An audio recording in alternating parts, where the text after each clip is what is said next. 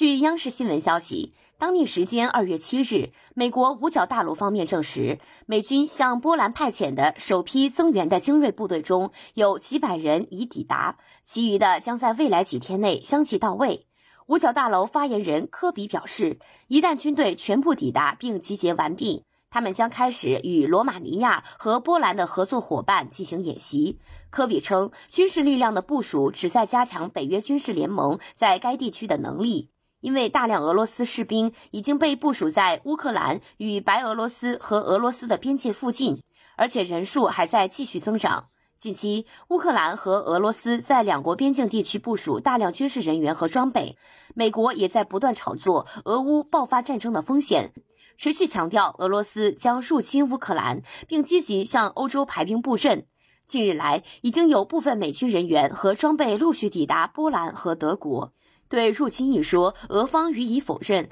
强调北约活动威胁俄边境安全，俄方有权在境内调动部队以保卫领土。